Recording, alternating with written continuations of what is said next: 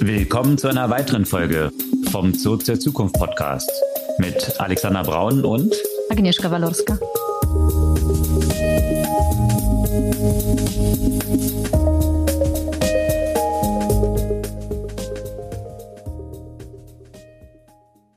Was gab's Neues letzte Woche? Ja, in der letzten Woche hat man sich sehr viel mit Betrug in Silicon Valley beschäftigt. Also genau. einerseits die Elizabeth Holmes von Terranos, die nun jetzt zu elf Jahren verurteilt wurde. Und den Sam Bankman-Fried von FTX, wo es wahrscheinlich noch ein paar Jahre in der Zukunft liegt, ob und wie er verurteilt werden wird. Aber da sind natürlich eine ganze Reihe von weiteren Erkenntnissen, die schon, naja, stark in Betrug gehen und nicht nur aus Versehen irgendwelche Risikoallokationen falsch gemacht. Äh, also da wird sicherlich auch noch eine ganze, ganze Menge hinterherkommen. Ja, oder der fingiert seinen Tod irgendwo in Asien. Das äh, scheint ja auch so ein Ding in der Szene zu sein. Davon abhängig noch natürlich eine ganze Menge Fallout in vielen Kryptobereichen und äh, der ganze NFT-Hype. Da gibt es auch ein paar News, wie sich dort die Preise so entwickelt haben. Ja, und äh, wie sich so grundsätzlich Sachen entwickeln bei Twitter, das äh, da kommt man leider ja auch nicht äh, dran vorbei. Jetzt wurde nach äh, einer öffentlichen Abstimmung Donald Trump wieder freigeschalten. Äh, aber bisher hat er ja noch nicht getwittert. So wie er auch seine Ansage war, mehr oder weniger. Natürlich nicht nur das bei Twitter, da ging es ja auch viel um den Management-Style von Elon Musk. Was höchstwahrscheinlich, da wir gerade die juristischen Themen hatten, auch zumindest in Europa noch ein juristisches Nachspiel haben wird. Aber ich denke auch in den USA, da hat sich eine ganze Menge getan und hat unter anderem zumindest hier in Europa auch so mit Kündigungsschutz und solchen Themen zu tun und wie eigentlich Arbeitsverträge aufgelöst, aufgelöst werden können was äh, nicht einfach so per E-Mail funktioniert, äh, wie Elon Musk sich das jetzt hier gedacht hat. Aber da hat zu wir. viel The Apprentice geguckt. Mm, ja. Von seinem großen Vorbild. You're fired. ja, und ansonsten, also Twitter eben mit dem Kauf durch Elon Musk weg von der Börse. Eine andere App aus dem Social-Bereich, könnte man sagen, ging an die Börse zwar über Spec, aber dennoch durchaus erfolgreich. Und zwar Grinder. Für die, die das nicht kennen, es ist eine, glaube ich, auch somit die erste Dating-App für LGBTQ-Community. Mhm. Und einen großen Erfolg, den es aus Deutschland zu vermelden gibt im Tech-Umfeld, was ja nicht so häufig der Fall ist. Äh, dass ein wirklich Tech-Unternehmen, DeepL aus Köln, hier eine Riesenfinanzierungsrunde eingestrichen hat. Was da so dahinter steckt und warum es dort sogar Google schlägt im Bereich von Übersetzung. Und Deep äh, geht es ja auch in einem anderen Bereich, äh, von DeepL zu Deepfake klingt fast noch Science Fiction immer wieder, wenn man drüber spricht, aber es gibt einen ersten Real-Time Deepfake Detektor. Hm, äh, wir haben ja immer wieder darüber gesprochen, dass es mittlerweile möglich ist, äh, auch Real-Time Deepfakes äh, zu, er zu erstellen. Und der analysiert wohl Blutflüsse. Hm. Ansonsten waren ja so, so ungefähr alle aus meinem Startup-Umfeld jetzt gerade bei Slush in Finnland. Und auch dort gibt es gerade viel Diskussion über den Startup, der dort den Hauptpreis gewonnen hat. Das ist das Spektrum der Themen heute. Bevor wir jetzt im Detail einsteigen, kurz die Erinnerung, ihr könnt unseren Podcast gerne abonnieren, einfach den Folgen-Button klicken und dann erhaltet ihr die neue Folge des Podcasts aktuell am Dienstag ganz früh am Morgen in euren Podcast-Player eurer Wahl heruntergeladen und gerne auch ein, zwei Freunden weiterleiten, denen diese Themen so interessieren könnten. Ja, Worum geht's? Elf Jahre, elf Jahre Haft für Elizabeth Holmes, die ja mit ihrem Unternehmen Terranos für viele Schlagzeilen und eine Reihe von Filmen äh, oder Serien äh, gesorgt hat, die äh, das Ganze nochmal thematisieren und auch eine sehr, sehr gute Podcast-Reihe zu diesem Thema, die wir auch empfehlen können und natürlich in den Show Notes verlinken, die tief in dieses Thema einsteigen. Von dem Journalisten, der mit seinem Wall Street Journal Artikel damals die ganze Sache so ins Wanken gebracht hat. Äh, und mhm. das, äh, ja, die Verteidigung hatte hier mit maximal 14 Monaten gerechnet und jetzt sind es elf Jahre geworden. Und genauso weit ist auch dieses Spektrum, äh, was dann in dem Podcast auch dargestellt wird. Äh, vielleicht mal ein bisschen zum Kontext. Was ist dort passiert? Also das erste, was mir aufgefallen ist, wo ich so ein bisschen schmunzeln musste, ich meine, das Ganze ist ja schon ein paar Jahre her. Das ganze Kapital, was sie ja eingesammelt hat oder das Unternehmen eingesammelt hat und veruntreut hat, äh, war gerade mal bei 700 Millionen. Das ist ja mittlerweile ja auch ein äh, kleines Sümmchen. Das ja. Vielleicht noch mal ganz kurz zu dem Unternehmen. Was, was waren die? Terranos war ein Unternehmen, was äh, von einer Stanford äh, Abbrecherin, glaube ich, dann sogar, weil sie so getrieben war, um unbedingt dieses Unternehmen aufzubauen, äh, gegründet wurde. 19 war sie auch zu dem Zeitpunkt, muss man ja auch dazu so sagen, ja. Ja. Und äh, sie wollte mit ihren 19 Jahren eine revolutionäre neue Methode entwickelt haben, die es ermöglicht, mit einem Piekser im, im Finger, mit einem Tropfen Blut, eine sehr breite Analyse machen zu können. Also diese ganzen Sachen, die man sonst so hat mit Blutabnahme und äh, sehr, ja, für alle Beteiligten nicht sehr angenehmes Prozedere und äh, auch mit hohen Kosten verbunden und mit hohem Aufwand.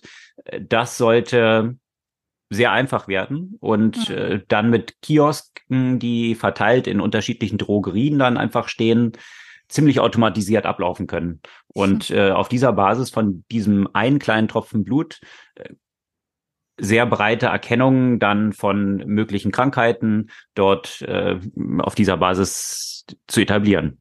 Und äh, das klingt erstmal nach einer And it is so.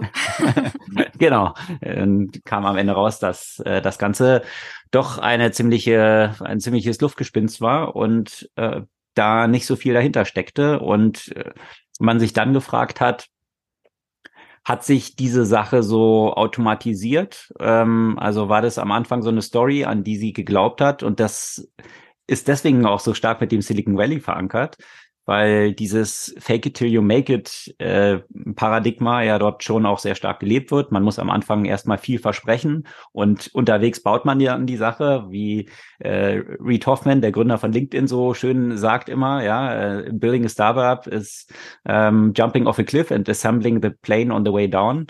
Also ähm, äh, hohes Risiko und man hat natürlich noch nicht sämtliche Antworten und die baut man dann unterwegs. Und da kann man sich hier so fragen, wie sich diese Geschichte entwickelt hat. Äh, ist sie zum Selbstläufer geworden oder wie ist es tatsächlich gewesen oder ist es Betrug? Und das war, glaube ich, auch so das Thema dieser, dieser Gerichtsverhandlung, dass man das versuchte herauszufinden, ja, was, wie weit geht Overpromising und in der, im Hintergrund dann die ganze Geschichte bauen und äh, wie viel ist tatsächlich vorsätzlicher Betrug hier gewesen.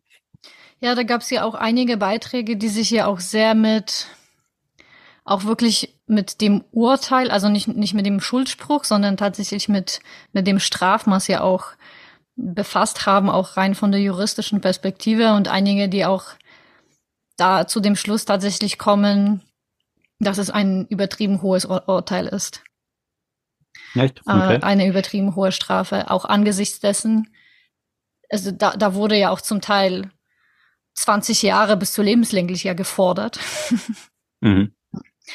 Und an Betracht dessen, dass am Ende quasi keiner zu Schaden gekommen ist. Und ein wichtiger Aspekt, der dort gesehen wird, was sie auch von den anderen Betrügern, die allerdings frei rumlaufen, auch Stück weit unterscheidet, zum Beispiel Adam Newman.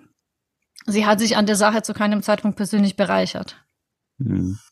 Ich meine, zu dem, dass keiner zu Schaden gekommen ist, kann man wahrscheinlich auch äh, geteilter Auffassung sein, ja. Also wenn Leute dort eine Diagnose von HIV äh, bekommen haben, die es nicht hatten oder umgekehrt, äh, dass äh, zumindest die psychischen Schäden, die Sicher, ja. bei vielen Leuten zurückgeblieben sind, wo auf Basis dieser, dieses einen Tropfens denen komplett falsche Diagnosen angestellt wurden, die ja schon life-changing sein können, solche, solche Nachrichten. Ja, da hast du recht, das äh, nicht präzise ausgedrückt. Äh, hm.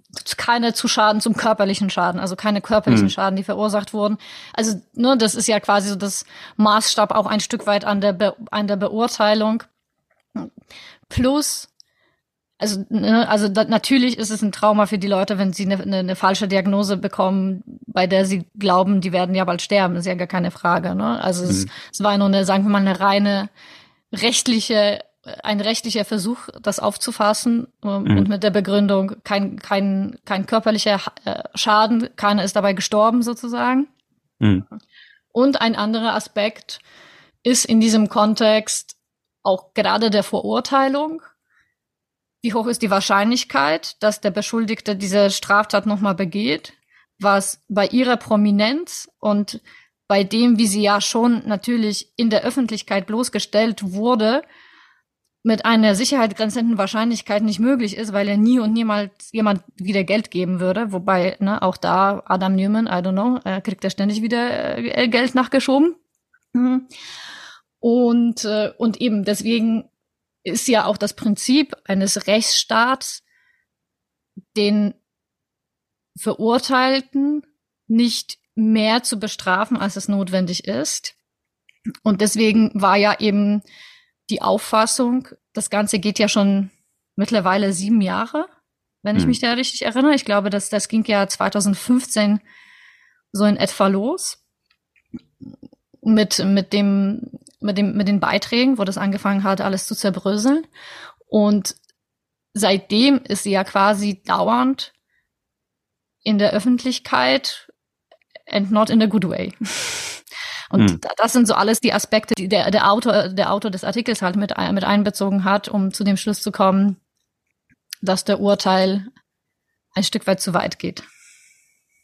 Die Frage ist natürlich auch, ähm, also ich erinnere mich so an diese Dotcom-Zeiten zurück, ja, wo damals dann die Blase geplatzt ist und äh, jetzt irgendwie Schuldige gesucht wurden. Und damals dann äh, Martha Stewart, äh, die wegen Insider-Trading dann äh, ja vor Gericht gezerrt wurde und tatsächlich auch, ich weiß nicht, äh, ein Jahr oder ein paar Monate auf jeden Fall Gefängnisstrafe bekommen hat und äh, sie als eine sehr prominente Persönlichkeit, Milliardärin, und äh, successful, also als als Frau an der Wall Street erst als Traderin auf auf dem Floor irgendwie sich dort behauptet zu haben in dieser Männerwelt und dann sehr erfolgreiches Home Decoration Unternehmen aufgebaut, also so eine ikonische Brand, äh, die Martha Stewart ja dann geworden ist. Und äh, der Betrag, um den es dann dort ging, äh, das waren glaube ich so 300.000 oder so, ja, wo sich die Frage stellt, äh, sie mit über einer Milliarde an Wealth. Also ist es wirklich jetzt was, äh, was Sie vorsätzlich, äh, jetzt wegen 300.000, das, äh, davon geht den Kaffee trinken, ja? Mhm. Ähm, und, oder war das dann viel mehr, dass man so einen, so einen Sündenbock dann brauchte, äh, an dem man sich abgearbeitet hat, während viele sehr einflussreiche Wall Street Persönlichkeiten, äh, die, äh, wie nachher rauskam, äh, in, in dieser ganzen Dotcom-Krise, diese Börsengänge, die dort stattgefunden haben, massiv Geld in die eigene Tasche gewirtschaftet haben, indem sie Allokationen von Aktienpaketen mit Kickbacks äh, bestimmten anderen Leuten zugeschanzt haben. Also äh, da wären eine Menge Leute gewesen, die wirklich hätten im Knast wandern können, äh, die es nicht äh, die, die eben nicht belangt wurden. Äh, ähnlich in der Finanzkrise 2008 und so weiter, wo sich dann auch die Frage stellt, wie ist auch die politische Cloud? Also welche, mhm. welche Einflüsse äh, spielen dort mit rein? Und ich kann mir schon vorstellen, dass sich dort, wenn man die Story von Terranos so ein bisschen kennt und die Investoren, die dort an Bord waren, dort waren Hauptsächlich nämlich nicht professionelle VCs, also eigentlich kein einziger professioneller VC an Bord, sondern hauptsächlich sehr einflussreiche äh, Families, ja, Family mhm. Offices und äh, gerade auch äh, eine Reihe von Persönlichkeiten, die politisch sehr, sehr mächtig sind. Mhm. Und äh, das hat ihr extrem geholfen am Anfang. weil äh, sie solche einflussreichen politischen Unterstützer hatten, was natürlich gerade in so einem regulatorischen Prozess, wenn es so um Medical äh, Topics geht, natürlich extrem hilft. Aber ich kann mir schon auch vorstellen, dass das äh, entsprechend auch jetzt, was diese Beurteilung angeht, hier natürlich ja eine Menge einflussreicher Leute auch darauf aus sind, dass hier hm. entsprechend ein hartes Urteil gefällt wird. Hm. Also gerade wenn man es jetzt irgendwie vergleicht mit Adam Newman, wie du es erwähnt hast, ja, mhm. ähm, da haben sich natürlich eine Menge VCs die Finger dran verbrannt. Offenbar nicht Aber, wirklich verbrannt, weil die geben ihm alle ja Geld ja wieder. Ja. Wobei man sich anschauen muss, ne? Also äh, das interessante Artikel, der auch letzte Woche erschienen ist, dass tatsächlich Masayoshi Son, also der Softbank-Gründer, ähm, der jetzt äh, selbst irgendwie über drei Milliarden schuldet äh, seinem seinem Unternehmen oder oder seinen Fonds. Also da stellt sich einfach die Frage, was, was auch dahinter steckt und wer hier den entsprechenden Hebel hat, warum dann auch unterschiedliche Personen anders behandelt werden. Jetzt kann man natürlich vergleichen, ist es bei Adam Newman dann tatsächlich Betrug gewesen, was bei ihr schon relativ klar der Fall war. Kann man viele Themen aufzählen von irgendwie Private Jet, äh, privaten Nutzen und irgendwie Geld mit den mit der Allokation allein für diese Brand, die die er verkauft hat, die ihm selbst gehörte für ein paar Millionen in die eigene Tasche. Also gibt es schon viele Themen, die die Gebäuden, die er dann quasi an das Unternehmen vermietet hat. Also da gibt es sicherlich schon schon viele Themen, äh, die durchaus auch ja den den Sachbestand des Betrugs zumindest aufkommen lassen könnten, den Verdacht dessen. Jetzt mal vorsichtig formuliert, äh, ohne jetzt eine genaue juristische Beurteilung dessen zu tätigen. Aber viele Sachen drängen sich dort auf, ja. Und äh, du hast gesagt, Elizabeth Holmes hat jetzt nicht irgendwie Secondaries gemacht, also jetzt selbst irgendwie Geld vom Tisch genommen. Sie ist natürlich auch fleißig mit Private Jet geflogen und hat sehr stark, ist sehr stark darin aufgegangen, jetzt die erste Self-Made Billionärin in diesem Alter zu sein. Also sie hat natürlich diese ganze PR-Story auch sehr natürlich, gespielt, ja. wo, wobei man da aber auch natürlich sagen kann, ja, warum auch nicht, wenn es jetzt äh, zugunsten des Unternehmens ist, was du aufbaust, wer würde das nicht tun? Mhm. Sicherlich viele, viele prekäre Themen, die dort mit reinkommen. Also so mit der Gesundheit von anderen Leuten mhm. umzugehen, also, dass, dass dort eine gewisse Strafe gerechtfertigt ist, äh, bin ich absolut, äh, absolut dafür. Absolut, das, das sage ich ja auch nicht, äh, dass, dass es nicht das ist, um Gottes Willen. Also ich finde, es ist absolut richtig, dass da Urteile kommen. Ich bin ehrlich gesagt nur der Meinung, er sollte einfach mehr davon geben. In anderen Kontexten auch. Absolut.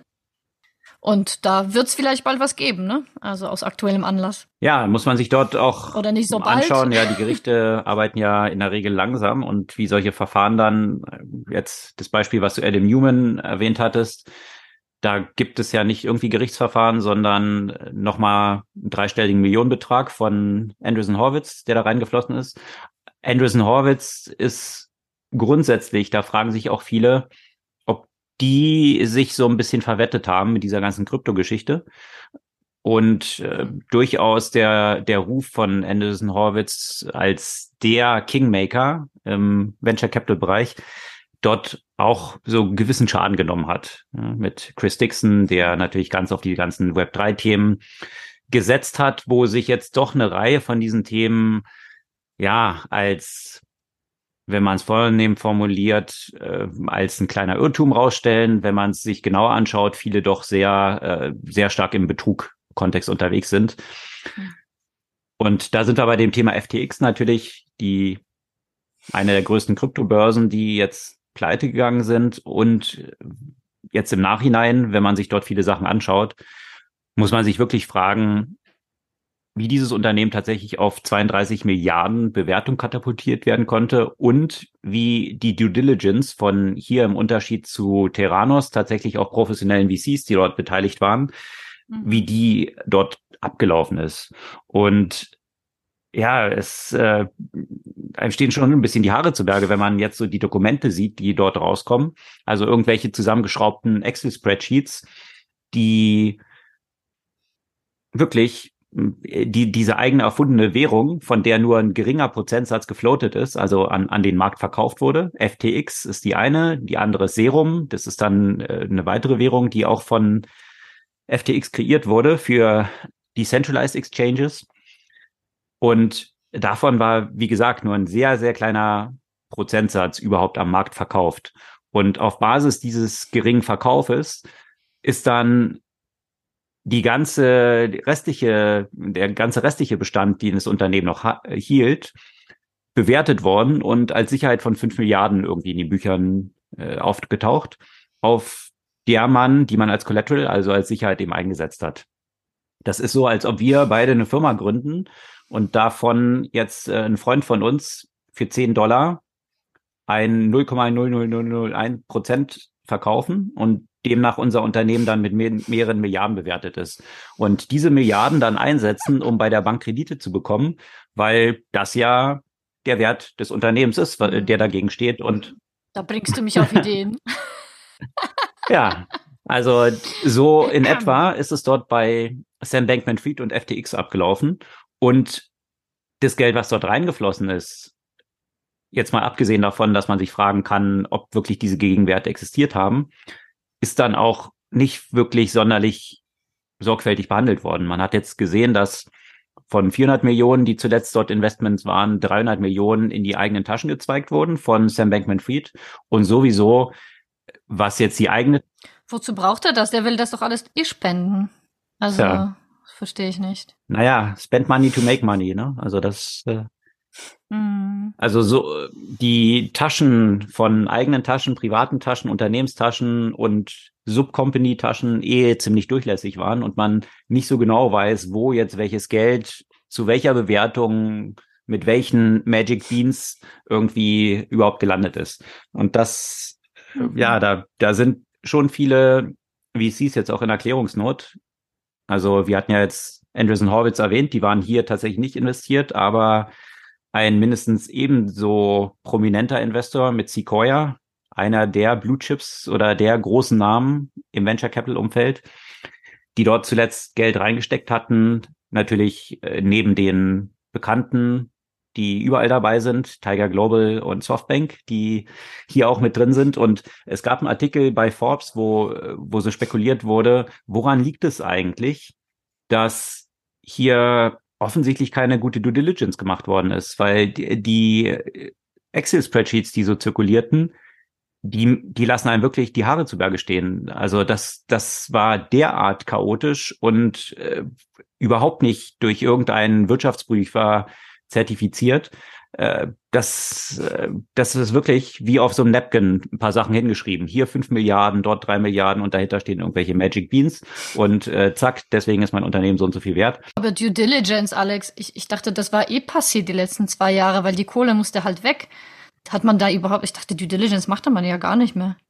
Genau, das ist auch so ein bisschen das, worauf der Forbes-Artikel anspielt. Also unter anderem ist dort äh, Temasek, also ein auch sehr einflussreicher Investor, äh, ein Fund dort erwähnt, die jetzt natürlich alle so ein bisschen Erklärungsnot sind. Und äh, die Erklärung, die hier kommt, ist, na nein, also sie haben monatelange Due Diligence gemacht, bevor sie in FTX investiert haben. Dann frage ich mich genau, was dort passiert ist in dieser Due Diligence, wenn hier, die auf so ein paar Spreadsheets, Excel-Spreadsheets beruhte.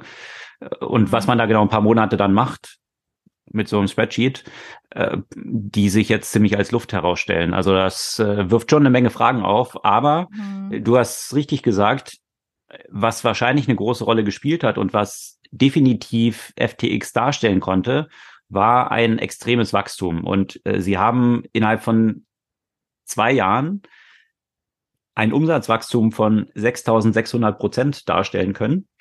Und äh, das äh, ist natürlich, wenn du so eine Wachstumsrakete hast, und mhm. das waren ja auch große Summen, die dann durchflössen. Also die, die Umsätze, die über diese Börsen abgewickelt wurden, äh, hatten ja ein sehr, sehr stattliches Volumen. Also es ist jetzt nicht irgendwie 6600 Prozent Wachstum auf Startpunkt 20 Cent, Mhm. Sondern äh, das, das hatte schon eine riesige Dimension. Bloß äh, da war dann wiederum der Punkt der, dass all diese Investoren, die dort reingegangen sind, ziemlich kleine Stakes nur bekommen haben.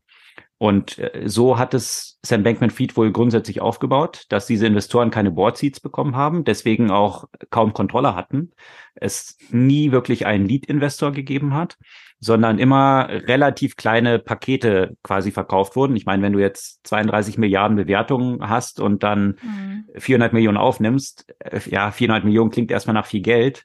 Aber wenn man sonst sich so im Venture Kontext umschaut, dann ist es nicht unüblich, dass pro Runde etwa 20 Prozent abgegeben werden, mhm. die dann wiederum als neues Kapital reinfließen. Und äh, hier ist es ja relativ wenig äh, in, in Relation zu der Gesamtbewertung.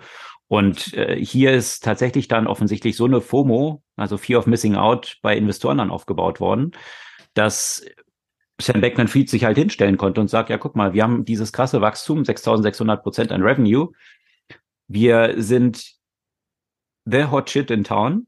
Ja, willst du mhm. dabei sein, willst du nicht dabei sein? Gibt genug andere, die problemlos dabei sind. Und ja, das äh, die Liste ist ein Spreadsheet jetzt mit den ganzen Investoren rausgekommen, die da so an Bord waren. Die liest sich tatsächlich so ein bisschen wie das Who is Who. Alle, die da so an Bord sind, unter anderem ja auch ganz früh äh, Giselle Bündchen mit ihrem äh, Mann, äh, dem, ja, ich bin zu wenig in Sports da unterwegs, aber in den USA, Tom Brady, äh, Tom Brady genau, die mhm. äh, dort zum Schluss wohl auch nochmal, also die waren schon als Angel ziemlich früh dabei, aber haben dann wohl zuletzt nochmal einen hohen dreistelligen Millionenbetrag nochmal dort investiert. Äh, das ist jetzt alles Flöten. Und die Auswirkungen daraus, die sieht man jetzt immer mehr. Natürlich hatten auch viele andere Funds dort ihre Gelder dann drin, die über diese Börse getradet haben, können darauf jetzt nicht mehr zugreifen. Also eine Reihe von ja, Investment-Funds haben jetzt auch schon gesagt, dass sie erstmal ihren, ihr Trading dort einstellen müssen, weil das Kundengeld dort quasi in dieser Plattform nicht mehr zurück zurückbekommen wird. Und äh, auch eine andere große Exchange, also nicht Exchange, sondern ein Kryptounternehmen Genesis, wo die beiden Winklevoss-Brüder, die berühmt geworden sind äh, aus dieser aus diesem Netflix-Film, also äh, die damals Mark Zuckerberg wohl so ein bisschen übers Ohr gehauen hatte. Die sind ja zwischenzeitlich dann auch zu Multimilliardären aufgestiegen mit Genesis, also ihr eigenen Krypto-Aktivitäten die mussten jetzt auch erstmal die Auszahlung einstellen. Äh, tatsächlich sieht das Balance Sheet von denen aber wohl etwas besser aus. Also da sind nicht nur solche Lufttransaktionen drin, ähm, sondern es ist dort wohl nur, so hofft man, ein Liquiditätsproblem, also ein vorübergehendes Problem, wo die die Zeiten von den entsprechenden Investments halt unterschiedlich sind. Also äh, kann man jetzt mal hoffen, dass es dort noch gut ausgeht. Aber die Auswirkungen auf den ganzen Kryptomarkt sind natürlich äh, sehr tiefgreifende. Und was in dem Kontext ein weiteres Thema war, was ja sehr gehypt war im letzten Jahr, NFTs, da gibt es jetzt auch äh, entsprechende interessante Updates, äh, die auch wieder sich um Stars ranken. Also jetzt nicht Tom Brady und Giselle Bündchen, sondern in diesem Kontext zum Beispiel äh, Justin Bieber. Sein Board Ape also Board Ape, die ein oder anderen erinnern sich noch, der Hype vor ein paar Monaten schlechthin, wo für Millionen dann ein digitales Bild verkauft wurde. Justin Bieber hatte dort einen Board Ape für 1,3 Millionen gekauft. Das ist tatsächlich derzeit nur noch um die 70.000 Dollar wert. Also so die Entwicklung dort auch im NFT-Umfeld, äh, hm. wo wir beim Thema Magic Beans sind und die Diskussion, die es damals natürlich auch schon gab, was ist jetzt tatsächlich Kunst, was ist ein Kunstwerk und was hat einen nachhaltigen Wert, den es auch behalten wird. Und mhm. da ist bei NFT natürlich jetzt schon sehr die Frage, sind es jetzt nur so die frühen Iterationen und es kommt dann wieder und das ist halt mit der Einführung einer neuen Technologie der Fall oder ist dieses ganze Topic jetzt erstmal für längere Zeit entzaubert? Ja, und äh, tatsächlich können wir auch gespannt sein, wie sich das dann, äh, weil wir jetzt von diesen juristischen, von der juristischen Perspektive kamen, wie sich das dort dann äh, gestalten wird. Da dürfte durchaus auch eine Rolle spielen, weil ja von, von den politischen Einflussnahme auch gesprochen haben, dass die Eltern jetzt von Sam Bankman-Fried ja jetzt nicht uneinflussreich sind. Also äh, beides Professoren, glaube ich, auch an der Stanford University äh, oder am MIT, eins von beiden. Das ist genauso wie der Vater der Alameda Research CEO. Der ist wiederum auch Professor im MIT. Mhm. Ja, und beide, beide Elternpaare auch mit ziemlich hohen politischen Einfluss. Also mal schauen, äh, ob hier ähnliche Geschütze dann aufgefahren werden, was jetzt die juristische Bearbeitung der ganzen Geschichte angeht, wie es jetzt bei Elizabeth Home der Fall war. Ich würde ehrlich gesagt schon fast davon ausgehen, weil trotz, trotz allem, ich denke, so wie das jetzt äh, Runden gemacht hat, da kann ich mir kaum vorstellen, dass man es dabei belässt, okay, da haben wir die Investoren Pech gehabt, weil da ist, glaube ich, echt zu viel wirklich sehr, sehr, sehr komisch gewesen. Ja, das in die Kasse greifen ist dort eben noch ein bisschen transparenter, als es jetzt bei Adam Newman der Fall gewesen ist. Natürlich sind dort mhm. viele Themen bei Adam Newman, aber er hat es schon sehr geschickt gemacht, dass viele dieser Sachen sich dann auch so ein bisschen ummünzen lassen, dass es ja nur eigentlich im Interesse für das Beste des Unternehmens war und die eigentlich gar nicht mhm. privat dort interessiert war. Also Adam Newman hat es ja geschafft, dann gleich wieder viel Geld zu raisen. Und äh, ich könnte mir vorstellen, dass es für Sam Bankman-Fried eher schwierig werden könnte, vor dem Hintergrund dessen, was auch. dort alles vorgefallen ist. Das glaube ich auch. Ja, aber die paar juristische Themen wird es sicherlich nach und nach in dem anderen Unternehmen auch noch geben. Mhm. Und zwar bei Twitter. Und das sicherlich aus unterschiedlichen Perspektiven. Also als erstes das ganze Thema rund um Elon Musks Management-Style, was doch so ein bisschen aus dem Rahmen fällt, so für das Jahr 2022, wo Leute mehr oder weniger über Twitter gefeuert werden. so, you're fired, weil, weil sie äh, sich, weil sie es gewagt haben, den Boss öffentlich zu kritisieren? Ja, noch nicht mal zu kritisieren. Das fand ich ja auch interessant. Äh, Elon Musk hat ja öffentlich äh, oder ist quasi öffentlich über Entwickler hergezogen seines eigenen Unternehmens, äh, indem er gesagt hat, wie beschissen eigentlich die ganze Geschichte programmiert ist und was da alles die Probleme sind, wo ein Entwickler dann darauf geantwortet hat und jetzt gar nicht mal eigentlich Elon Musk persönlich kritisiert hat, sondern ihm erläutert hat, dass es nicht ganz so stimmt, was er dort dargestellt hat, sondern wie diese Codebase eigentlich aufgebaut ist und so weiter. Also ich fand diese Diskussion, die sich dann entfaltete, eigentlich eine ziemlich sachliche, aber mhm. die gleichzeitig auch so ein bisschen Elon Musk Kompetenz natürlich in Frage gestellt hat, äh, sehr öffentlich, aber letztendlich ist es Elon Musk gewesen, der diese Diskussion öffentlich gestartet hat. Und äh, ja. äh, wenn, wenn du, wie man so schön sagt, if you can't stand, stand the heat, don't get into the kitchen. Ja, also ähm, wenn, wenn er jetzt irgendwie hier versucht, die eigenen Leute öffentlich an den Pranger zu stellen und sich dann wundert, dass eine Antwort kommt, die ihn so ein bisschen auch belehrt, wie es tatsächlich dort technologisch aussieht, und dann sagt, äh, mit einem Tweet antwortet, you're fired, das ist, ja, zeugt so ein bisschen vielleicht auch von der Dünnhäutigkeit, die Elon Musk dort so an den Tag legt. Ja, die Dünnhäutigkeit ja ist das eine und das andere ist, äh, mit welchen Maßnahmen er dort äh, reingeht.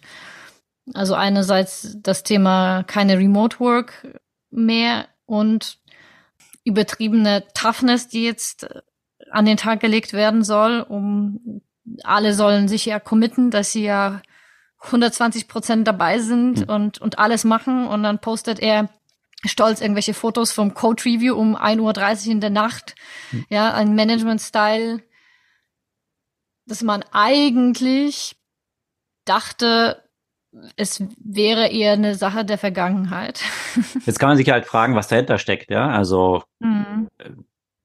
Elon Musk hat ja schon eine ganze Menge auch sehr große Erfolge gefeiert und nicht ja. äh, fraglos riesige Industrien disrupted oder zumindest maßgeblichen Anteil daran gehabt. Also er ist es ja nicht alleine Tesla gewesen, er ist auch nicht alleine Starlink gewesen, gegründet hat er die beiden eigentlich auch nicht, aber nichtdestotrotz hat er sicherlich auch einen großen Anteil dran gehabt.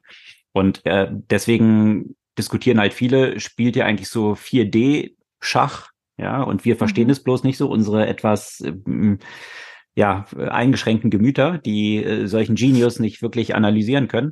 Äh, und äh, das könnte äh, diskutiert man auch. Er will ja natürlich eine Menge Leute loswerden bei Twitter. Das erste hat er ja, ja getan, dass er 50 Prozent gefeuert hat, also diese 7500 einfach mal halbiert. um dann festzustellen, dass da auch viele die eigentlich notwendigerweise braucht drunter waren, die dann wieder zurückkommen sollten. Äh, da kann man dann dieses vier, vier Wo es dann so awkward Bilder auf Twitter gab, mm. wo er sich dann mit denen fotografiert hat, die dann zurückgekommen sind und so. Nee, das war wiederum ein Joke. Das war dieser Ligma, das war, Ligma, ja? das war dieser, so. dieser Ligma-Typ, der äh, so zwei Leute, die dort angetanzt waren und sich als äh, ehemalige Twitter-Entwickler ausgegeben haben, die aber nie für Twitter also. gearbeitet haben. Das war so ein Meme auf. Ah, geil. Das ist also, wiederum, das ja nee, nee, das ist wiederum diese Meme-Story. Nein, nein, nein, nein, nein, nein. Das war so diese Meme-Geschichte, ja. Äh, okay. Die mhm. und, und da siehst du, wie leicht man auf Fake News einfällt. Genau. ja, aber dann nachher noch zu sagen, alle müssen ins Office zurückkommen und Hardcore, äh, they have to be more hardcore. Genau. Also eigentlich die Wochenende und die Nächte durcharbeiten. Und wer da nicht unterschreibt, der ist halt raus, kann seine Kündigung nehmen. Das heißt, es stellt sich die Frage, ob er nicht auch bewusst die Rahmenbedingungen kreiert, die dazu führen, dass Leute dann selber kündigen, weil das natürlich günstiger ist, als die feuern zu müssen und dann entsprechend noch Severance, also Abfindungen und andere Compensation zu zahlen. Und äh, das scheint dort, wenn das tatsächlich die Strategie ist, auch ganz gut funktioniert zu haben, weil von den etwa 4000 Verbliebenen haben wohl etwa die Hälfte jetzt gesagt, dass sie nicht zurückkommen werden. Also dieses Ultimatum, was er gestellt hat, Hardcore und 24-7 arbeiten, da haben dann viele, also man munkelt so etwa 50 Prozent tatsächlich gesagt, nee, kein Interesse. Und äh, könnte durchaus. Aber dann ist die Frage, sind das die richtigen 50 Prozent, die dann gehen? Weil ich meine, welche Leute behältst du dann? Du behältst die Leute, die keine anderen Optionen haben. Also in, in dieser Phase. Also in dieser, also hm. ich würde sagen, weil es ist halt was anderes, wenn du vielleicht ein neues Unternehmen gründest und irgendwie eine Vision hast, wo die Leute dann vielleicht noch eine andere Motivation haben, dabei zu bleiben und wirklich so richtig Gas zu geben. Aber jetzt in so einer Phase, weiß ich nicht. No, ich weiß nicht. Es kann, ich glaube, es kann schon in beide Richtungen gehen. Ja, also einerseits, es gibt natürlich auch eine Menge Trump-Fans, äh, Trump-Fans, ja, äh, da kommen wir auch noch zu, äh, Musk-Fans. Und vor dem Hintergrund, was er so erfolgreich aufgebaut hat, jetzt in dieser Runde dabei zu sein und eigentlich Twitter wieder neu zu starten und alle Vorgesetzten sind plötzlich raus, alle Karrierepositionen sind wieder up for grabs. Mhm. Also jetzt in Twitter reinzugehen, hat wahrscheinlich einen ziemlich hohen Hebel, was deine Karriere mögliche Karriereentwicklung angeht. Also so schnell jetzt eine einflussreiche Position in einem schon sehr einflussreichen Tech-Unternehmen einzunehmen, das ist wahrscheinlich schon durchaus auch ein Potenzial, was einige sehen können. Ja, also von daher, aber ist natürlich schwer zu steuern, ja, wer dann mhm. geht. Ob du nicht hier sehr wichtige Leute auch verlierst, auf der anderen Seite eben sehr motivierte kann auch durchaus sein, die sagen, ah, cool, ich will mal richtig hardcore arbeiten und dann richtig stolz sein und hier was auf die Beine äh, stellen, kann auch durchaus der Fall sein. Aber das Interessante war, apropos Leute, die dann gehen oder gefeuert werden, wo es nicht so gut war, dass die gehen. Äh, das war letzte Woche dann tatsächlich auch der Fall. Und zwar ist wohl die Person rausgeflogen, die äh, die ganzen Access Cards managt für das Twitter Headquarter, was daran resultierte, dass plötzlich keiner mehr ins Gebäude reinkam und äh, dann das Gebäude von Freitag übers Wochenende an, wo alle Hardcore doch arbeiten sollten, nicht remote, sondern on-site, mhm dann eine Message rausging, dass das Twitter-Gebäude geschlossen sei und äh, erst am Montag wieder öffnet. Also das Hardcore-On-Site-Arbeiten musste sich dann aufgrund dieser Exkursion leider etwas verschieben. Aber was ich mich halt wirklich gefragt habe, dieses Management-Style, ne, von dem wir ja alle sehr viel über Twitter mitbekommen, wenn er damit Erfolg hat, was heißt das denn für andere Unternehmen? Stell, stellen andere Manager oder Chefs fest, okay, jetzt ist Schluss mit diesem äh, Larifari, Millennial Gen Z, äh, alle mit Samthandschuhen anfassen. Genau. Sondern wir, gehen wir dann zurück in die 70er oder wann auch immer oder zurück zur Yuppie-Zeit und zurück zu 24-7 arbeiten. Vor allem, und das ist nicht nur das, das ist ja nicht nur das viele Arbeiten, sondern auch das Stil und diese Unberechenbarkeit. Ja, wobei, Wo, wobei sich doch äh, durchaus die Frage stellt, wenn man sich viele der der Tech-Größen, die erfolgreiche Unternehmen aufgebaut hat, anschaut, also von, von einem Bill Gates angefangen, über einen Jeff Bezos, über ein äh, bei Apple dann natürlich Steve Jobs.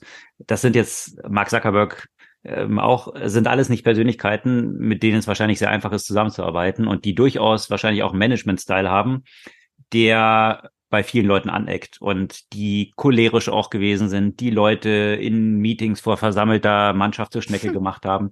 Also nicht, dass ich sage, dass es jetzt die Vorbildfunktion sein sollte, aber dass dass es ja nicht ungewöhnlich ist, dass solche Ausnahmegründerpersönlichkeiten häufig auch sehr schwierige Persönlichkeiten wiederum sind, die äh, ja, extrem viel fordern und nicht unbedingt äh, jetzt mit einem Managementstil extrem viel fordern, wo man grundsätzlich der Literatur nachsagen würde, das ist jetzt Klar, das Vorbild, dann, also, was man etablieren Da hast du, hast du wahrscheinlich auch in dieser Hinsicht ja? recht, dass es auch anders ist. Ne, es gibt ja dieses äh, PCO und War CEO, ne?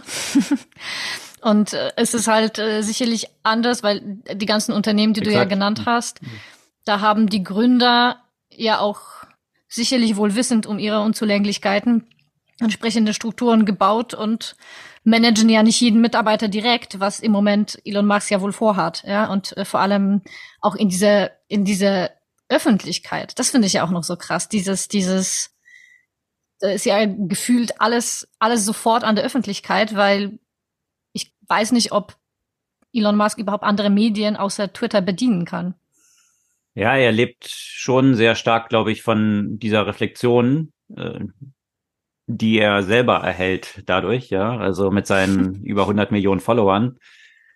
Äh, ja, ich weiß nicht, ist ihm vielleicht auch ein bisschen Kopf, zu Kopf gestiegen, dass da ähnlich wie es bei Trump der Fall war, äh, was dann wahrscheinlich auch die Überleitung, äh, Überleitung zum nächsten Aspekt hier von Twitter ist.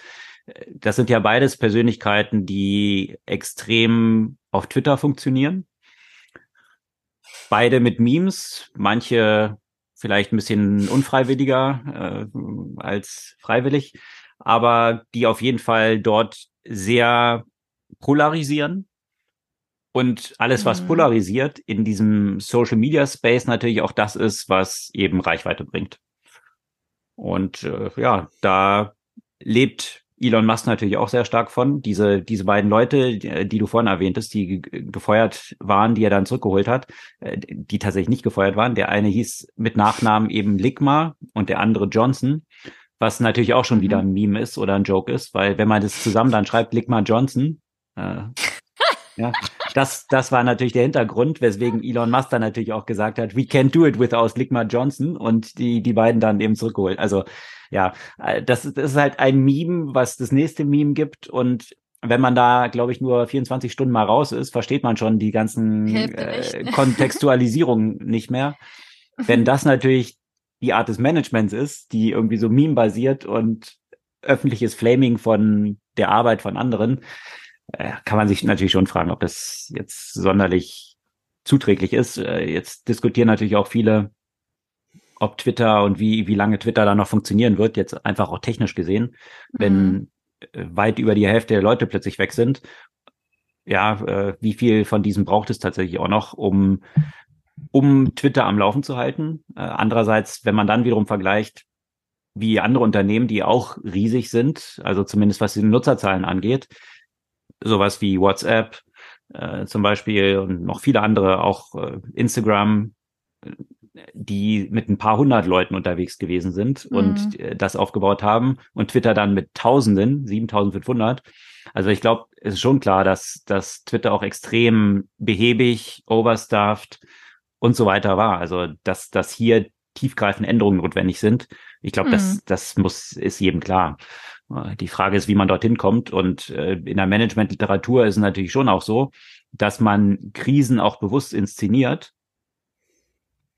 in so einer Umbruchsphase. Mhm. Und das muss innerhalb der ersten 100 Tage nach äh, so einem Changeover alles passieren.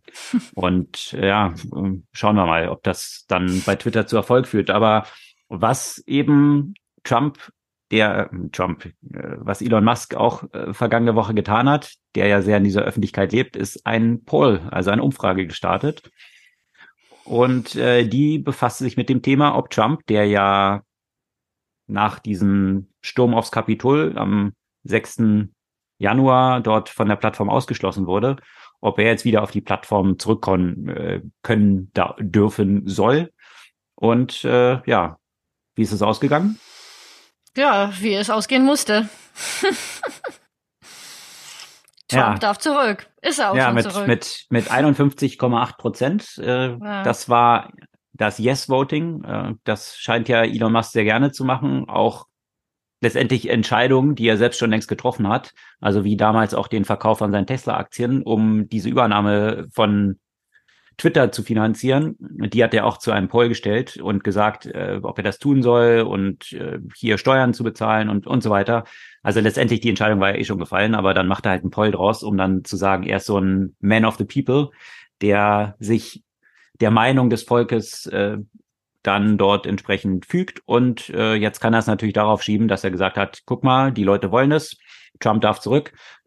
das ist ja genauso wie Putin mit den Verfassungsänderungen, die ihm quasi zum Führer auf Lebenszeit gemacht hat. Also das äh, scheint populär unter einem bestimmten Typen zu sein. Genau, die Demokratie nach vorne zu hängen, wo intern aber nicht so viel Demokratie herrscht, um es mal so zu formulieren. Ich weiß nicht, ob die Mitarbeiter jetzt demokratisch gefragt wurden, wer gehen darf und wer nicht. Aber egal, äh, er scheint äh, in vielerlei Aspekte sehr drauf zu stehen. Und äh, Trump hat aber auch gleich eine Retourkutsche gegeben und hat gesagt, dass er kein Interesse hat, zu Twitter zurückzukommen, was natürlich wenn jetzt hier so zwei Alpha-Mails einen Schwanzvergleich machen und äh, der eine dem anderen erlauben möchte, mhm. auf die Plattform zurückzukommen, dann wäre es natürlich ein nicht-Alpha-Move, jetzt zu sagen, oh danke, ich komme jetzt zurück, sondern der richtige Alpha-Move, der halt demonstriert, dass nicht Elon Musk über Trump steht, sondern dass Trump natürlich der Oberchecker für alle ist, äh, dann zu sagen, nö, ich lasse mir ja nicht von Elon Musk quasi sagen, ob ich auf die Plattform darf oder nicht, also komme ich nicht zu Twitter zurück. Mhm. So der Zwischenstand. Äh, Trump ändert seine Meinung aber auch ähnlich schnell, wie es bei Elon Musk der Fall ist. Also schauen wir mal, wie es dort weitergeht. Ja, vor allem, wenn er vorhat, sich nochmal ins Rennen zu stellen, ne? Ja, aber ich finde es schon faszinierend, was, was letztendlich dahinter steckt. Und äh, man muss sich ja überlegen, was bedeutet es für Content Moderation mhm. und auch für die Zukunft der Plattform von Twitter, ja. Wenn du eine Person hast, die einen Umsturz der Regierung im eigenen Land angestrebt hat, die klar gegen die Verfassung verstoßen hat, die Top Secret Documents entwendet hat. Also jemand, der im eigenen Land gegen die Verfassung verstoßen hat. Und das reicht dann aber nicht aus, um diese Person von Twitter auszuschließen. Also ich weiß nicht, welche, welche Kriterien ja, dann noch eine Rolle spielen Alex, sollten. Der ist für nichts verurteilt worden. Und da, wenn, wenn ich, wenn man sich auf den, auf den Standpunkt stellt, ne, hier Free Speech, dann würde ich sagen, der wird aus meiner Plattform erst dann rausgeschlossen, wenn er rechtskräftig verurteilt wird für irgendwas davon, was er gemacht hat würde, also, ne, ist jetzt nicht meine Meinung, aber es ist definitiv eine Argumentation, der man folgen kann. Weil Trump ist immer noch, was du gesagt hast, Verfassungsbuch und so weiter, das sagst du jetzt. Das hat jetzt noch keine Richter bestätigt. Sorry. Aber das ist genau auch die Schwierigkeit, in der man sich dann befindet, wenn man so eine Plattform betreibt und was Content Absolut. Moderation angeht, weil Gerichtsverfahren natürlich auch sehr, sehr, sehr lange dauern und wenn ich eben agitierend und hassverbreitend vorher auf der Plattform dann schon unterwegs bin, bis ich dann irgendwann juristisch dort auch zur Rechenschaft gezogen worden bin, äh, kann ich natürlich den Schaden dort weiter anrichten. Und äh, ich denke, diese, ja, die einerseits, ich würde würd so eigentlich zusammenfassen, naive Vorstellung auch, wie die Welt funktioniert, die Elon Musk dort offensichtlich auch zu haben scheint. Das drückt sich ja auch schon allein dadurch aus, jetzt auch mit diesen Feuern von, von Mitarbeitern, wo jetzt viele Leute gesagt haben, ja, good luck. Äh, gibt ja auch Mitarbeiter eben in Europa, die jetzt eben mhm. auch hier gefeuert sind und zwar einfach mit einer E-Mail. Ähm, das funktioniert natürlich hier nicht so, mhm. wie Arbeitsrecht funktioniert. Aber äh, da ist er eben auch ähnlich wie Trump. Er macht das halt einfach und dann schauen wir mal, was passiert. Also mhm. jetzt, jetzt ist der Spieß natürlich auch umgedreht. Jetzt sind einfach hier Mitarbeiter äh, von Twitter in Europa, haben plötzlich keinen Zugang mehr. äh, de facto jetzt rein juristisch betrachtet haben sie aber noch einen gültigen Arbeitsvertrag mit Twitter. Ja, also sie können jetzt aber nicht mehr arbeiten, weil sie gar nicht mehr darauf zugreifen können. Also hier deuten sich auch eine ganze Reihe von juristischen Konsequenzen an. Und äh, hat auch schon ein, äh, ein Lawyer hat auf Twitter dann so schön äh, geantwortet, diese E-Mail, die von Twitter rausging, wo stand äh, Hardcore arbeiten oder und, und das bis morgen mit einem Yes hier bestätigen mhm. als Antwort drauf oder gefeuert sein äh, der meinte, die Antwort des Yes hat so viel Gültigkeit, wie wenn ich äh, Elon Musk eine E-Mail schreibe, ja, übrigens, ab morgen arbeite ich die Woche nur noch dreieinhalb Stunden. Vielen Dank für deine Zustimmung und äh, darauf nicht, nicht mal warte auf diese Zustimmung. Also mhm. de facto juristisch hat es überhaupt keine Bedeutung. Nee. Es gibt einen Arbeitsvertrag, wo drin steht, was die Arbeitsstunden sind und äh, wie Kündigung genau abläuft. Und das ist, was das Gültige ist. Also von daher, ähm, jetzt aus dieser Perspektive, die Elon Musk dann wiederum auf die Welt hat, äh, wie man auch in den USA Leute feuert, hm. das wiederum auf die Welt zu schließen. Und das kann man natürlich in dieser Content Moderation Thematik ähnlich tun. Äh, wir schließen jetzt mal auf die Welt und haben uns aber nicht so beschäftigt, was das eigentlich in anderen Ländern bedeutet. Und ja. diesem Content Moderation Thema ja ganz ähnlich geortet. Ja. Aber eben, aber das ist, glaube ich, auch der Punkt. Und, und die, die ewige Diskussion, ja, rund um die Plattform, die werden, die, die sind ein Stück weit, jetzt ohne dass ich, dass ich hier als, als Anwältin von Elon Musk sprechen möchte, aber die Plattformen sind in dieser schwierigen Situation, dass dadurch, dass zum Teil fehlende rechtliche Rahmen existieren oder die rechtlichen Rahmen eben nicht existieren, sind die dazu gezwungen, das ist die selbst zu schaffen für ihre Plattform. Ne? Und da, wo es klarere Kontenregulierungen gibt, und deswegen wird er ja sicherlich nicht in Europa auch so vorangehen können wie in den USA, weil es da einfach paar mehr Gesetze in dieser Hinsicht gibt. Und die, die Gesetze sollen sein, die, die sowas regulieren und nicht jede Plattform für sich. Ja. Weil, ne, weil die stellen Schwierig. sich dann auf die Position und sagen, na ja, also das ist deine Meinung, also deiner Meinung nach, die Gesetze sollen es definieren? Ja, meine, meiner Meinung nach soll, soll, soll nicht die Plattform jede, weil du hast im Moment die ganze Zeit das Problem, dass du auf einer Plattform bestimmte äh, Inhalte zugelassen werden, auf einer anderen Plattform werden diese, diese Inhalte zum Beispiel wiederum gelöscht. Das Thema hast du mit, mit vielen Aspekten, also mit Synthetic Media, also Deepfakes etc., mit, mit, mit Fehlinformationen. Und da und es ist nicht einfach, dafür rechtlichen Rahmen zu schaffen, aber den müsste es geben, damit sowas dann ja auch einheitlich ist. Und dann würde man solche Diskussionen ja ein Stück weit nicht, nicht mehr führen. Wie viel, wie viel Freiraum hat da jetzt Elon Musk, um die Gesetze auf seine Plattform zu gestalten? Naja, letztendlich ist so eine Plattform ist ja schon Privatunternehmen. Und äh, das, was dann immer aufgebracht wird, das Freedom of Speech und all, all solche Themen, das mag in der Verfassung der USA verankert sein, ist aber jetzt nicht was an, äh, an, an, an was ein Privatunternehmen gebunden ist. Also wenn ich eine Plattform betreibe, kann ich die Regeln auf dieser Plattform selbst bestimmen. Und da stellt sich für mich dann schon die Frage, viele, viele Sachen, die potenziell gerade in den USA durch Freedom of Speech abgedeckt sind, eben auch was Rassismus angeht, gibt es ja viele Aspekte, die durchaus mhm. noch unter Meinungsfreiheit fallen, äh, die ich trotzdem vielleicht auf meiner Plattform nicht dulden möchte und die ein Klima auf einer Plattform schaffen können, was eben nicht zum Vorteil vieler dieser Nutzer dieser Plattform dann wiederum ist. Also ähm, ich, ich würde jetzt nicht sagen, dass eine Plattform nur das tun sollte, was der gesetzliche Rahmen ist, sondern letztendlich muss ich ja schon, würde ich mhm. den Rahmen auch selbst setzen wollen für meine Plattform, was ich glaube und was, was, was dort der Rahmen ist, den ich konstruktiv für so eine Plattform halte.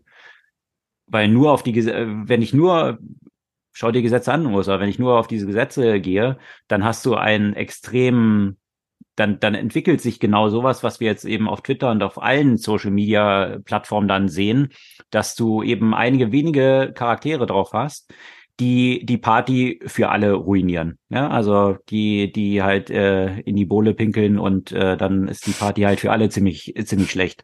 Äh, das sind, äh, das können nur zwei Leute sein auf einer Party von tausend und plötzlich haben alle tausend eine schlechte Zeit auf der Party. Und äh, diese zwei Leute dann rauszubitten, äh, das würde ich durchaus befürworten. Und ja, äh, aber aber weil du sagst schon, es fehlt es fehlt ja diese es fehlen ja diese Gesetze und ich finde vieles davon, also genau das, was du von Trump gesagt hast, ja, äh, das das ist eigentlich auch ein äh, großes Versagen des, des, des Rechtsstaats, ehrlich gesagt, dass, dass er nur frei rumläuft. Mhm. Und dass, dass bestimmte Inhalte, die ja quasi gewaltverherrlichend war oder Aufruf zur Gewalt, das sind für mich Themen, die sollte keine Pla Plattform-Policy regeln. Das sind Themen, die die Plattform eigentlich durchsetzen musste, weil das, weil das auch gesetzlich reguliert ist. Ja, aber in, in vielen Bereichen gibt's aber, gibt's aber Grenzen und Schattierungen, Sicher. die sich genau unter diesen Aspekt freie Meinungsäußerung dann dort subsumieren lassen, die aber sonst in der Wahrnehmung für einen konstruktiven Dialog auf einer Plattform auch übers Gesetz hinaus vielleicht nicht toleriert werden müssen. Ich fürchte, das Thema werden wir heute nicht, nicht abschließen. Schade, sonst könnten wir, könnten wir eine Liste an Elon, äh, Elon Musk schicken. Elon Trump wollte ich schon sagen, aber ähm, Elon Trump ist gut. Ja. Elon Musk, Elon Trump, äh, ja. Passt alles gut. Ja, also das Thema ist eben komplexes und äh, ich glaube, darauf können wir uns einigen, auch wenn das Thema heute nicht lösen werden, ist, äh, dass es ein komplexes Thema ist und dass Absolut. es eben nicht einfach zu lösen ist. Und jetzt dort dran zu gehen und sagen, ist es eigentlich alles ganz einfach, äh, das ist nee, das, das ist definitiv keine Lösung. Das, das ist genau das Grundproblem. Ja. ja.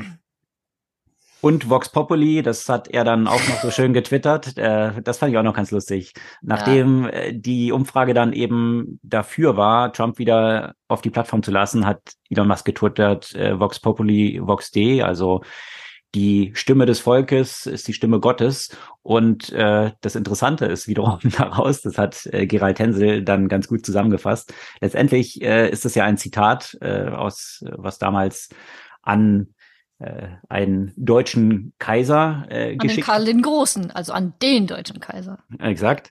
Und das Zitat äh, ist nur eine kleine Passage aus einem Kontext gerissen.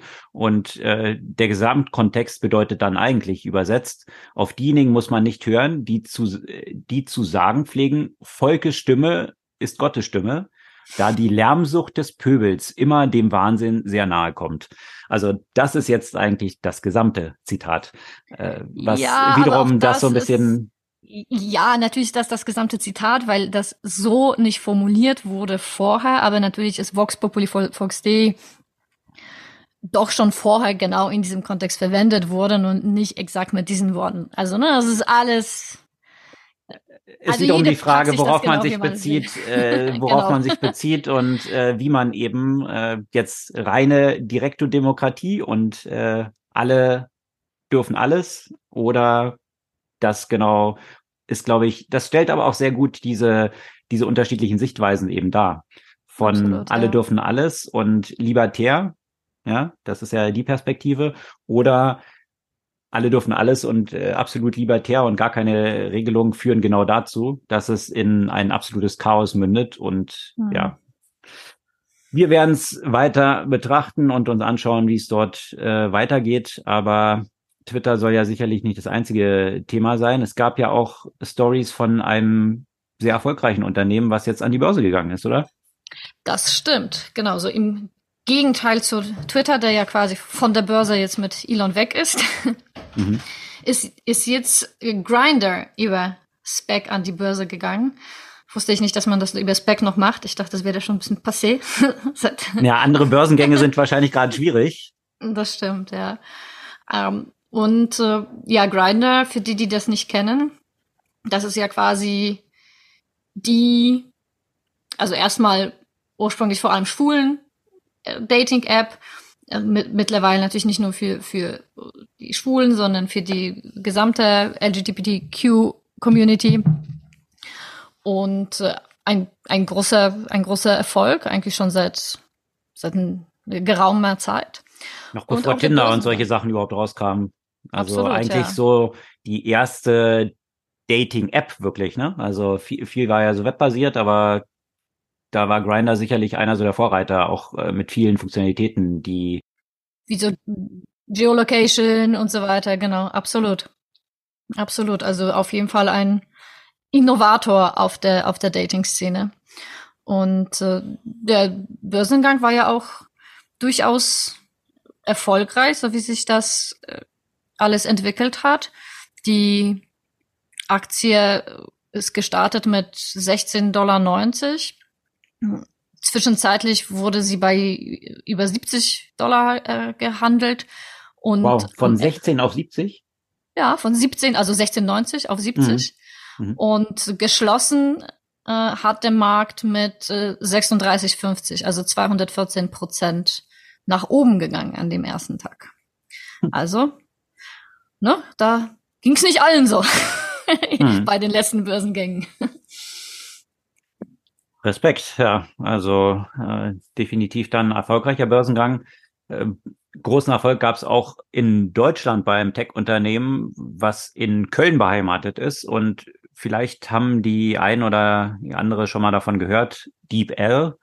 Also äh, das kommt eigentlich so, früher gab es so Lingui, äh, war mhm. eigentlich so eine Webseite, wo man Übersetzungen auf Basis vieler Texte dann äh, immer so gesehen hat. Also die haben so Textvergleiche gemacht äh, aus, ich glaube, bestehenden Büchern, äh, die sie analysiert haben und daraus dann mhm. wiederum äh, unterschiedliche Formulierungen dann aufgezeigt, in welchem Kontext bestimmte Formulierungen verwendet werden. Ich fand das immer ganz hilfreich. Und äh, ja, dann hat man über diese Textpassagen, die dann auf Deutsch und, und Englisch zum Beispiel dann nebeneinander standen, aus unterschiedlichsten Büchern eben halt so gesehen, was, um dann so ein Gefühl zu gewinnen, was der Kontext ist, in, in dem bestimmte Begriffe verwendet werden. Und äh, seit kürzem oder seit 2017 äh, existiert das Unternehmen. Äh, Echt? Erst seit 2017? Ja. Ich habe das Gefühl, ich habe das schon immer genutzt, weil das ja, also relativ jung noch. ja, und DeepL ist wiederum dann die Übersetzungsmaschine, die sie daraus dann gebaut haben. Also das ist dann quasi dem nachgelagert gewesen und die Resultate sind wirklich extrem faszinierend. Also mhm. man hat ja schon den Fortschritt so bei Google Translate gesehen, was ja auch schon faszinierend ist, wie gut Übersetzungen geworden sind. Gerade so im Bereich äh, im Sprachkontext, den man vor, naja, 10, 15 Jahren noch gedacht hat, dass es ein unlösbares Problem ist, weil einfach Sprache so komplex ist, dass dort immer noch natürlich viel Komplexität auch in der Sprache steckt, ja, und mhm. Mehrdeutigkeiten und all diese Themen, was, was dann wiederum auch Chatbots und äh, Voice, Voice Interfaces so schwierig macht. Das, das ist definitiv immer noch der Fall. Bloß die, die direkte Übersetzung ist schon so gut geworden. Und da ist DeepL tatsächlich auch zumindest in diesen, ich glaube, 29 Sprachen, die dort abgedeckt sind, mhm. auch wesentlich besser als das, was Google mit seiner Translation so liefert. Äh, könnt ihr gerne mal ausprobieren. Fall. Deep äh, mit Doppel-E entsprechend und dann einfach L dahinter. Und äh, ich nutze das halt immer für, für sämtliche Übersetzungen. Und du kannst dort eben ganze Textpassagen dort rein kopieren und äh, durchaus so eine Technologie, die ja, die das Potenzial hat, auch diese diese ganze Branche, was Übersetzungsbüros angeht, zumindest für einen Großteil der Fälle wirklich hm. komplett zu ersetzen. Also natürlich gibt es immer irgendwelche äh, Spezialgebiete und äh, und so weiter, wo dann doch noch ein bisschen mehr Kontext auch notwendig ist. Aber äh, für die meisten Use Cases ist es sicherlich ausreichend. Ich finde, es ist auch gut abgedeckt, die, die Kontexte, ne? Weil du kriegst ja auch immer, du kannst ja den Text ja dir dann ja auch später personalisieren. Weil ich übersetze ja häufig zwischen zum Beispiel, weiß nicht, Deutsch und Englisch, ne? Also beides Sprachen, die, die, die, die ich ja beherrsche.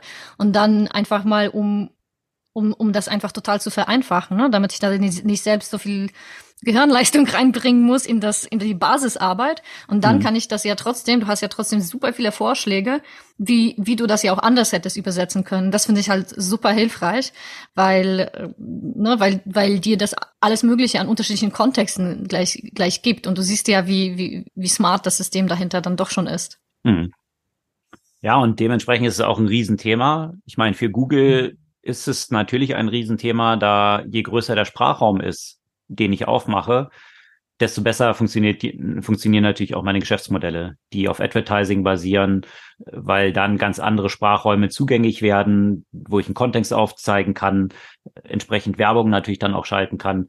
Also sehr stark Werbe, äh, sehr stark sprachgesteuert dieses ganze Ökosystem auch ist und äh, aus dem englischen Internet dann plötzlich auch eben Quellen meinetwegen aus Japan zugänglich macht. Also das demonstriert so ein bisschen, wie wichtig dieses ganze Thema ist für Google. Und äh, ja, DeepL hat jetzt, man munkelt, eine Bewertung zwischen 900 Millionen oder einer Milliarde, also schon Unicorn, mhm. etwa 150 Millionen Dollar oder mehr so viel weiß man, äh, geraced. Also ein höchstwahrscheinlich ein neues Unicorn, diesmal aus Deutschland, mit einer sehr eindrucksvollen Technologie, die sie dort entwickelt haben, was ebenso auf dieser ganzen AI Deep Learning Thematik wiederum auch basiert. Also ein Thema, was aktuell natürlich auch extrem populär ist und große Fortschritte macht. Ja, große Fortschritte macht auch alles in dem Bereich ja, Generative äh, AI und in dem Kontext natürlich auch Deepfakes, ne? also quasi alles. Deepfakes-Thema hatten wir ja auch immer wieder. Mittlerweile sind sie, glaube ich, ja auch äh, recht gut bekannt. Das sind alles mögliche an Videos, auch Live-Videos, in denen man Personen glaubhaft darstellen kann, die mit einem kommunizieren, die es aber selbst tatsächlich nicht sind. Da gab es ja einige Fälle in dem Kontext. Und ich glaube, was für die Leute am schwersten ist zu begreifen, ist, dass es auch in der Live-Kommunikation möglich ist. Also ich denke, ich spreche hier über Zoom mit Alex, aber tatsächlich ist es ganz jemand ganz anderes, der aber Alex Gesicht quasi als Filter genutzt hat. I'm not a cat. Genau, da gibt's, kann man ja auch verlinken, weil das ist, glaube ich, äh, tatsächlich, wenn ich den Leuten versuche zu erklären, wie, wie live Deepfakes möglich sind, dann zeige ich dem häufig dieses I'm not a cat. Äh, mhm. Und äh, dann sage ich denen, und jetzt stell dir vor, das ist nicht eine Katze, sondern einfach ein Bild und eine Stimme von einer anderen Person. Zum Alles Kontext für alle, die das Meme nicht kennen, da war jemand in einer Zoom-Kommunikation, äh, ein älterer Herr, der mit ein paar anderen Juristen telefonierte und man sah die vier Gesichter und anscheinend hatte die Frau oder die Tochter dieses Herrn äh, auf Zoom einen Katzenfilter eingestellt gehabt und äh, das hat diesen Herrn etwas verwirrt, weil er dann plötzlich als eine Katze kommuniziert hat und nicht wusste, wie man diesen Filter ausstellt und dann aber den anderen Teilnehmern vergewissert hat, dass er keine Katze ist. ja.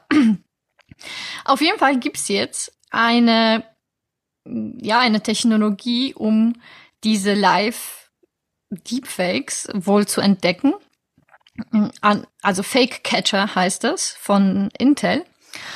Angeblich mit 96 Prozent Genauigkeit.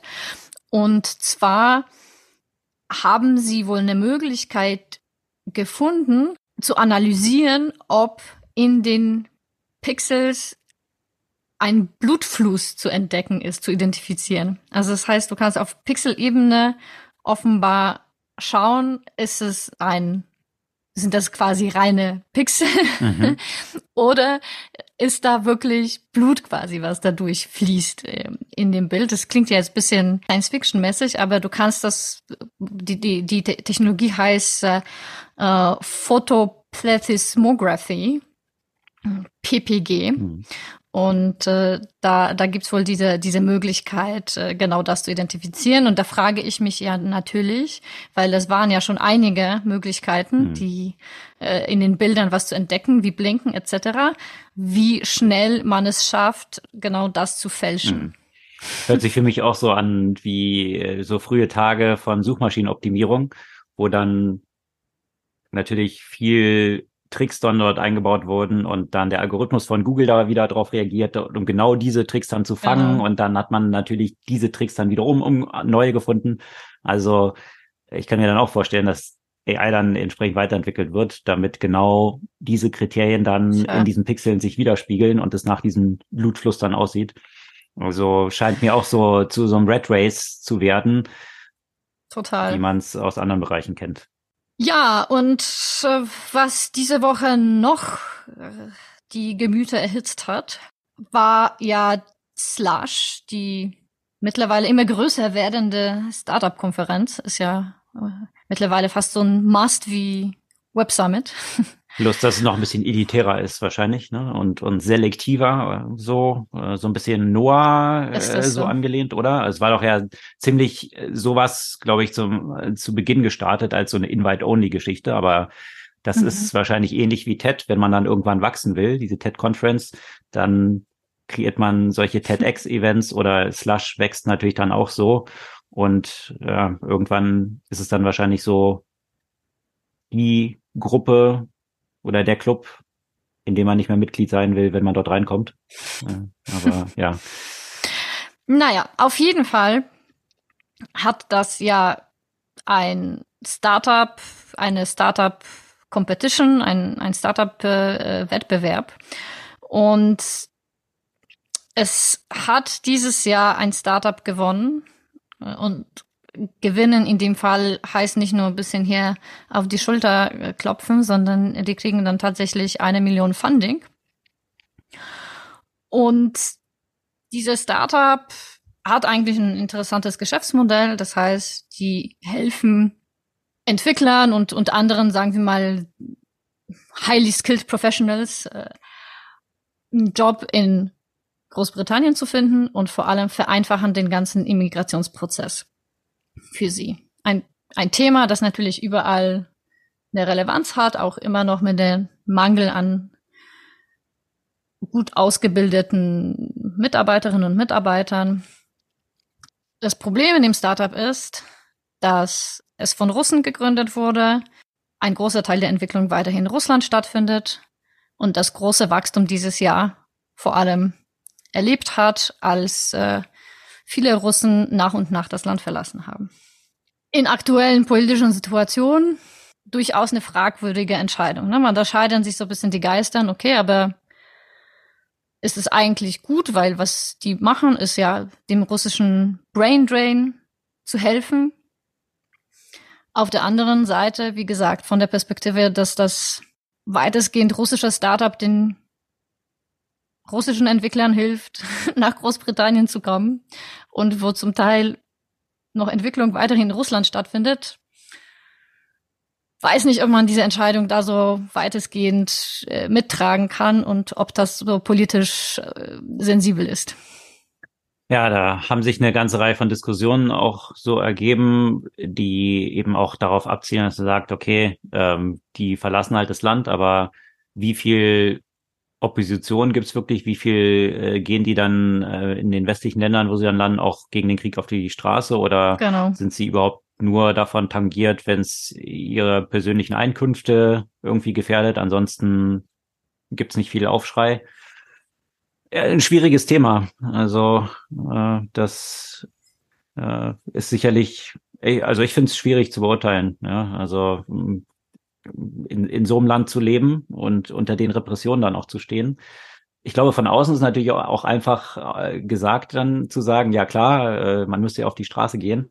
Ähm, äh, klar, sollte man, ähm, aber ich, ich glaube, man kann, man kann sich von außen auch leichter machen, als es de facto dann ist. Aber die Frage stellt sich auch, ähm, wird diese Plattform dann auch genutzt, zum Beispiel von, von Ukrainern, die jetzt in andere Länder, für die ist es wahrscheinlich eh einfacher, dort einzuwandern. Ne? Von daher gibt es wahrscheinlich dieses Problem dann nicht so, äh, was diese Plattform naja, löst. Oder die Ukrainer kämpfen um ihr Land zu erhalten.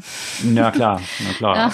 Aber auch, auch von dort gibt es aber auch viele Tech, Tech-Leute, die ich hier im Ökosystem zum Beispiel in Berlin kenne, klar. die äh, auch äh, vorher zum Teil die Ukraine schon verlassen haben und äh, also dieses Thema Immigration äh, ist ja, ist ja jetzt auch äh, ein generelles Thema. Ja? Also jetzt natürlich nochmal mit besonderer Präsenz. Ich denke, ein Thema, das, das da auch eine Relevanz hat, und das finde ich ja auch einen sehr validen Kritikpunkt, dass sich bisher das Unternehmen nicht öffentlich positioniert hat, zum Beispiel gegenüber Putins Krieg in der Ukraine. Und würde ich sagen, das sind so paar Sachen, die man als Mindestanforderung haben dürfte. Was dann aber auch de facto, also jetzt, ja, ich bin bei dir, aber was dann auch de facto bedeuten würde, dass sie nicht mehr in Russland arbeiten könnten. Nee, nee, das oh. Unternehmen ist nicht ansässig. Die Entwicklung findet zum Teil in Russland statt. Die, die, und das Unternehmen ist in England ansässig, wurde aber von Russen, die aus Russland, äh, die Russland verlassen haben, in Großbritannien gegründet und Teile der Entwicklung finden in, in Russland ah, Okay, okay. Ja, schwieriges Thema. Der äh, Tinkoff, den hatten wir ja auch schon mal hier behandelt, äh, der ist ja so weit gegangen, dass er tatsächlich auch seine, ähm, also sich öffentlich dagegen positioniert hat und äh, entsprechend auch äh, dort äh, ja seine Anteile stimmt, an der Bank ja. abgegeben hat, ja. äh, wenn ich das richtig verstanden habe. Also mit allen Konsequenzen, die eben wirtschaftlich für ihn auch damit einhergehen, äh, jetzt nicht den, ja, nicht gerade den einfachen Weg zu gehen. Ne? Ähm, das zumindest eine Konsequenz, äh, die hatten wir auch schon diskutiert, auch mit den äh, Zusammenhängen, die es natürlich auch hier dem den Startup mhm hier in Berlin ein Fintech Vivid gibt, äh, mit Tinkoff dahinter, zumindest in den Anfängen. Äh, da war es ja auch an Anfang äh, haben wir auch mal diskutiert, wie es dort mit der Positionierung dann aussieht. Und äh, ja, die Positionierung äh, ja, fehlt ja äh, weiterhin, ne? Zumindest den letzten Stand, den ich da hatte. Also da, dass ich da auch ja, da scheint, da scheint eben Tinkoff weitergegangen zu sein mit seiner Aussage als, äh, das als das Unternehmen hier äh, ja. in Berlin. Ja, ja. Ja, ich denke, angesichts der Themen, die es heute gab, wäre die passende Lektüre tatsächlich zu Terranos, das Buch Bad Blood, mhm. Secrets and Lies in a Silicon Valley Startup. Ja, stimmt. Und wenn man das dann kombiniert mit äh, The Billion Dollar Loser zum Beispiel, dann kann man sich ja vielleicht selbst ein Bild daraus machen, inwiefern die beiden Geschichten vergleichbar sind. Das Buch haben wir auch schon ein paar Mal empfohlen. Ja.